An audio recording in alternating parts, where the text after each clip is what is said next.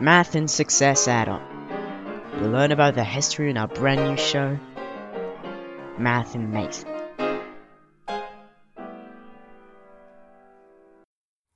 In mathematics, the set of complex numbers is created as an extension of the set of real numbers, containing in particular an imaginary number denoted i, such that i squared is equal to negative 1.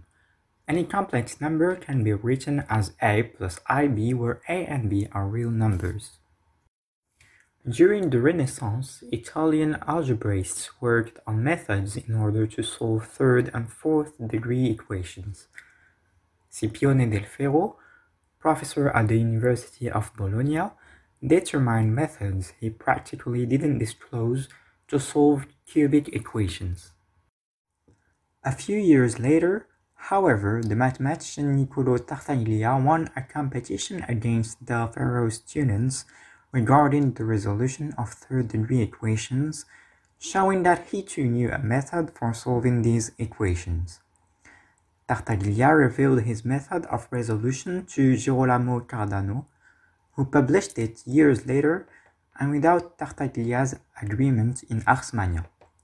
The principle of the methods used known as Cardano, allows transforming a cubic equation into a quadratic equation. Cardan wrote in chapter 37 of the Ars Magna that some equations have obvious solutions which these formulas don't allow to obtain. In seeking to solve the equation x multiplied by 10 minus x is equal to 40, he found two solutions which he noted even though they make no sense, 5 plus square root of negative 15 and 5 minus square root of negative 15. Thus, based on astonishing results, a new type of numbers has been discovered.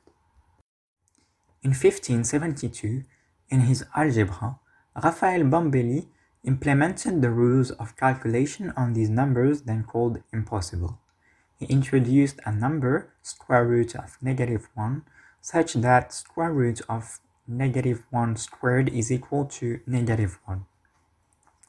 These numbers will later be called imaginary by Descartes because he didn't admit their existence, and finally complex by Gauss.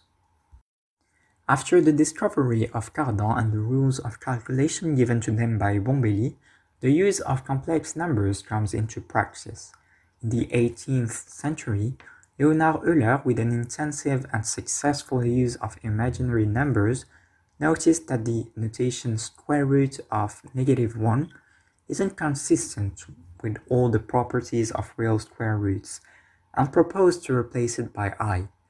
The number i therefore checks the relation i squared is equal to negative 1.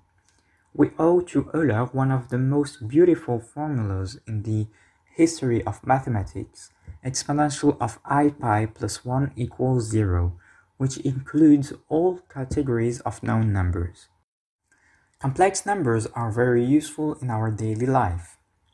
In fact, by using a recurrence relation that links the complex numbers together and by representing the points obtained, we can draw fractal figures. Among hmm. the most famous, we can mention the Mandelbrot model.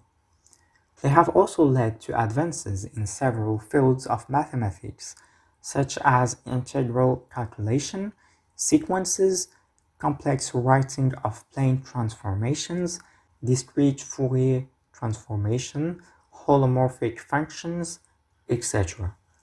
Electricity, the trajectories of planets, and navigation, for example, are all fields in which complex numbers have led to great discoveries. This was Math and Mate on Radio Lyautey. Thanks for listening. Stay curious and see you next time.